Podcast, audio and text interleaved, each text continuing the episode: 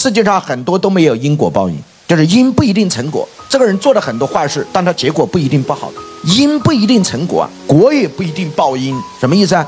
一个员工从你这儿，从一个普通的员工做经理、做总监，这个赚到钱出去创业做老板，他未必感谢你。这样你培养的孩子，你把一切爱和一切的时间，这一生的东西都牺牲了，为了这个孩子，孩子长大了不一定感你和孝顺，所以因不一定会成果，果也不一定会报因，一切皆因无缘。所以普通人讲因果，高手讲因缘果。什么叫因缘果？没有这个缘，这个果是成不了。好，举例来讲，你是参天大树的种子，但不一定能长成参天大树。为什么？还需要长成参天大树的环境。参天大树的环境和参天大树的种子才能成为这个果。你们两个人很相爱，未必能结婚。相爱是你们的因，但还需要一个缘。所以我们讲结婚之前叫这一段好姻缘。